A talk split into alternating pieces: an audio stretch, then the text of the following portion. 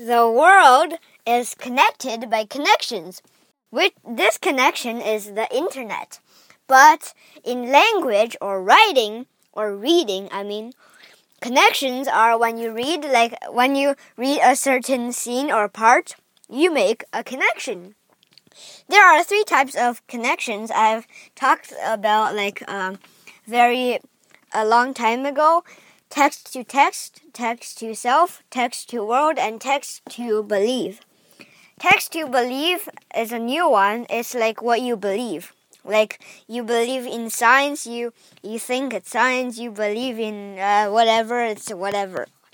So you make a connection to what you believe, and text to world is like say your book is about a, a giant hurricane there's this uh, list of books in my library called I Survived, like the Katrina hurricane, and you make a connection, a text to world connection to the hurricane that is happening now in the United States. And the text to self is say um uh there you saw maybe a book of like a huge zip line. A zip line that's just like a big tightrope and there's like a wheel sort of thingy on it and you hold on to the uh like a bar connected to the wheel you hold on tight but if you release you're going to fall so there's this safety belt that you wear on and you go whoo down and it's pretty steep you go down like zip so that's why it's called a zip line so um, a text to self connection of mine is I went to a water park and there's this water uh, water slide called Kayan Drop. And this Kayan Drop is like um my voice low is like very low and high is like very high. So I'll start with mm. so mm. So as you can see, uh, I paused. I paused for a little. Sorry, and uh, as you can see, like the voice is high, lower, low, and very low, very low until you get to the bottom. So another one is text to text. So like I could connect the book like XXX to the book YYY, like the letter Y and letter X. I'm just using like imagination. Like, there are three steps of connection. Like, one step, you describe the part of the scene in the book. So, this uh, trick is used when you're reading. So, let's say I'm reading the book Diary of a Wimpy Kid. It's a pretty popular book here in Canada. And the main character in the book, Greg Heffley, um, I will connect him to another kid in another book called Frindle. This is the book name. I forgot the kid name. And these two kids have like funky adventures and stuff. And the character in Frindle has like um, made up this word called Frindle. That's the book name. And it's supposed to be named Pen. So he changed the pen to Frindle.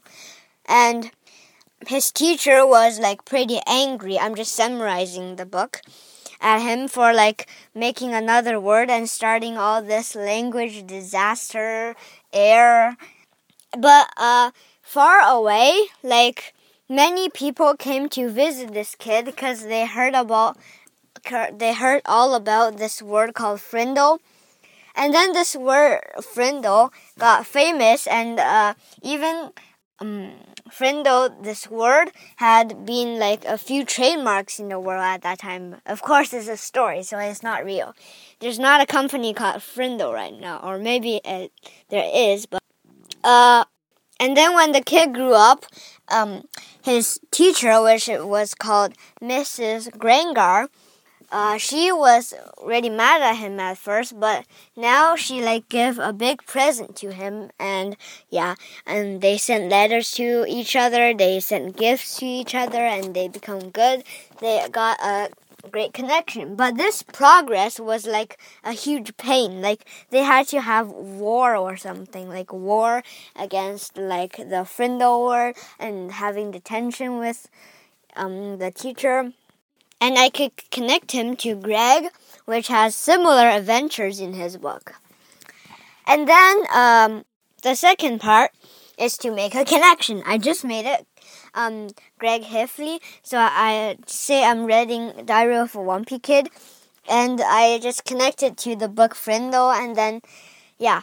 The third part is how did this connection help you? So, um, on the last case where I connected Diary of a Kid to Friendo, this is a text-to-text connection.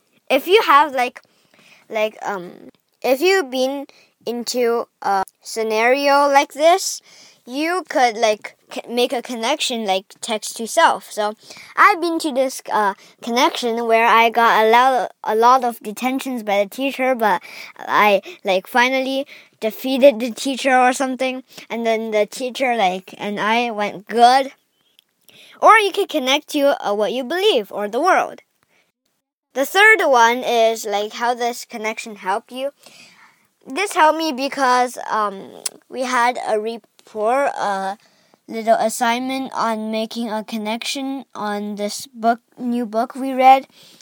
And uh, uh, so I just wrote, this helped me because, uh, let me think. This helped me because I know what the book Friendo uh, says all about, and then I just co connected to Diary of a Wimpy Kid because Greg has similar adventures with uh, the kid in the Frindle book. So now I could sort of like know what this Greg Heffley adventures like mm, typically basically gonna be.